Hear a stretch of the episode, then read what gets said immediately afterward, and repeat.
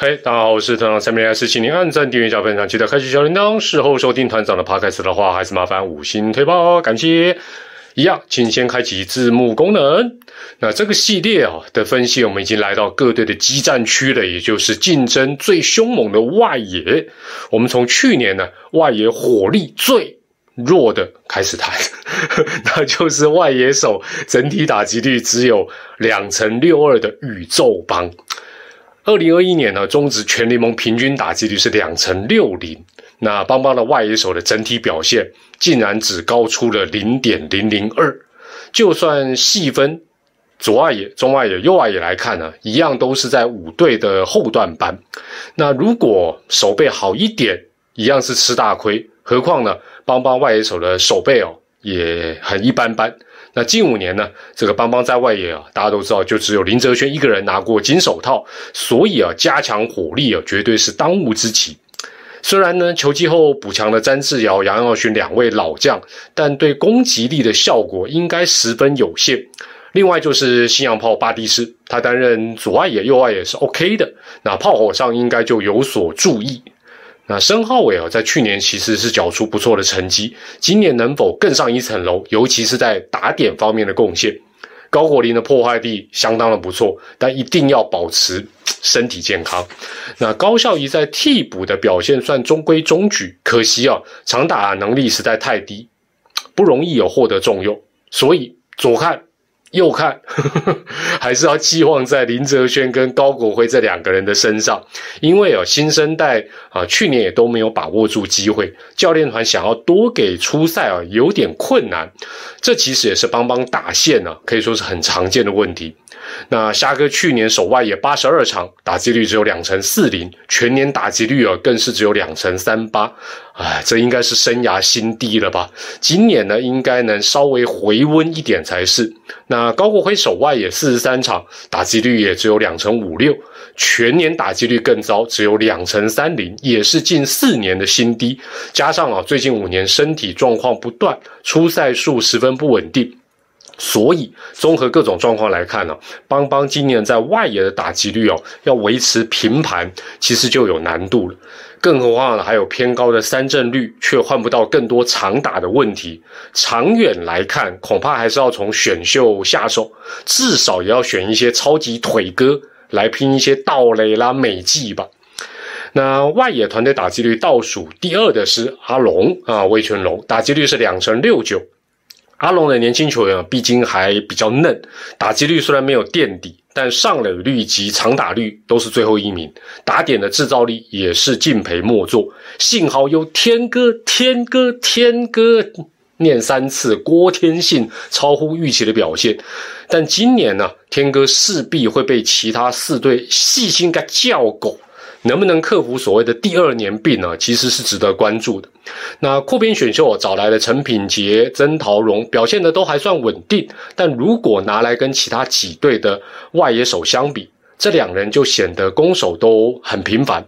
那但是其他。年轻外野手的表现并不理想下呢，幸好啊，新洋炮泰隆是可以担任外野的守备，那这多少也让叶总啊可以说是多一个选择。不过长期来看哦，还是要看像张佑明啦、洪伟汉啦、林孝成等小龙门的成长。展望今年阿龙的外野手们呢，或许在打击率哦，可能还会有点下降，但随着经验值的一个增加呢，相信其他数据哦，呃，或许会有一些进步的回报。外野团队打击率排名第三的是爪爪，打击率是两成七四。虽然打击率了，哎呦中段班，但是你看 OPS 哦，上垒率加长打率呢，哎呦爪爪可是排名南坡外。这在张志豪受伤的情况下，更显得是难能可贵。那爪爪的外野就真的是标准的激战区了。陈子豪及詹子贤双子后都将近一百场的一个初赛，其中詹皇还带刺上阵，带刺上阵，带着骨刺还这么威，哇！给你们那不背景听了，这两位外野手的打点贡献哦，打点贡献，两个人的打点贡献哦，跟龙队外野全体的外野手打点的贡献只差三分，真的是外野的左右护法。那中外野的部分呢，在锅炉大大啊养伤的期间呢，给了年轻小将一些机会。那一度陈文杰表现的十分突出，宋承瑞则是将手背跟脚程呢有发挥出来。自主培训的李胜玉哦，哦也让人眼睛为之一亮。问题外野就只能够摆三个人，别忘了还有季后赛哦，哇，感觉是开窍的岳振华。所以爪爪其他没有被团长点到名的外野手，说真的，不要说是先发了，真的要挤上一军呢，都非常的困难。那今年在张志豪回归。这个詹子贤无刺一身轻的情形之下呢，爪爪的外野哦还是非常具有优势。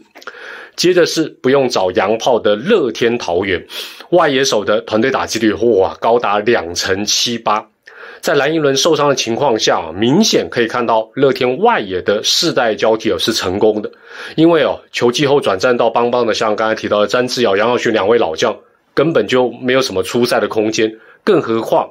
他们两位的表现确实也不理想。从左到右来看，左外野有全垒打王朱玉贤，中外野有陈晨威，右外野有邱丹，再加上有林立、陈进等人，乐天的人手是相当充裕的。那今年呢，除了蓝一轮的伤后复出之外，主要看邱丹的打击哦，是不是能够有所突破。但外野这个位置哦，不要讲守备了，至少在打击方面啊，乐天基本上还是不会吃亏的。说到外野啊，当然毫无疑问的，拥有外野三鬼或三帅了的南霸天呢，绝对是最幸福的。团队打击率高达两成八七啊！哇，在五队当中哦，真的是鹤立鸡群，明显高出一截。苏志杰、陈杰宪、林安可是三位主力哦，也很残忍。他让给他们喵队队友的机会真的非常的少。今年呢，虽然是啊老将潘武雄的最后一年，但武神再怎么样都是可用之，不是兵哦，可用之神。加上呢，这个喵喵网罗了胡弟的哥哥胡金龙，这也让几名伤兵呢，包括快艇啦、张伟胜等人呢，是可以好好的养伤。但是这些乐观都是建立在三鬼健康无虞的前提之上。所以啊，像罗国龙啦、郑凯文呢，还是要有所复活才行。不过，呃，新球季啊，狮队的外野攻击力啊，相信依旧是他们的最佳武器。从各队的外野手表现当中啊，除了展现个别打者的能力之外，球队的球风跟实力啊，其实也尽在其中。像爪爪外野手的牺牲短打比其他队多很多，但无损他们对球队的贡献还有火力的输出。乐天的打者打法积极。但是呢，还不是人体电风扇，不会猛挥空气。狮队的三鬼则是非常的全面，让对手非常的头痛。